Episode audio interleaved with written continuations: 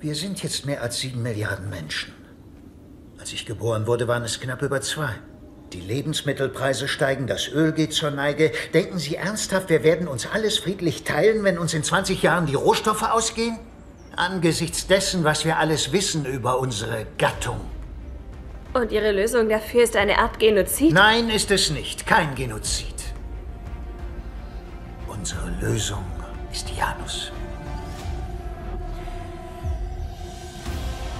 Janus besteht aus einem Protein und einer Aminosäure. Jedes für sich allein ist harmlos. Gelangen sie jedoch zusammen in den menschlichen Organismus, agieren sie als genetischer Trigger, der die Chromosomenteilung verhindert. Die angegriffene Zelle kann sich nicht mehr vervielfältigen und wird dadurch nutzlos. Die Veränderung ist endgültig und vererblich. Und welche Zellen werden angegriffen? Jene, die Fruchtbarkeit steuern, Black. Der Zweck von Janus ist es, zu sterilisieren.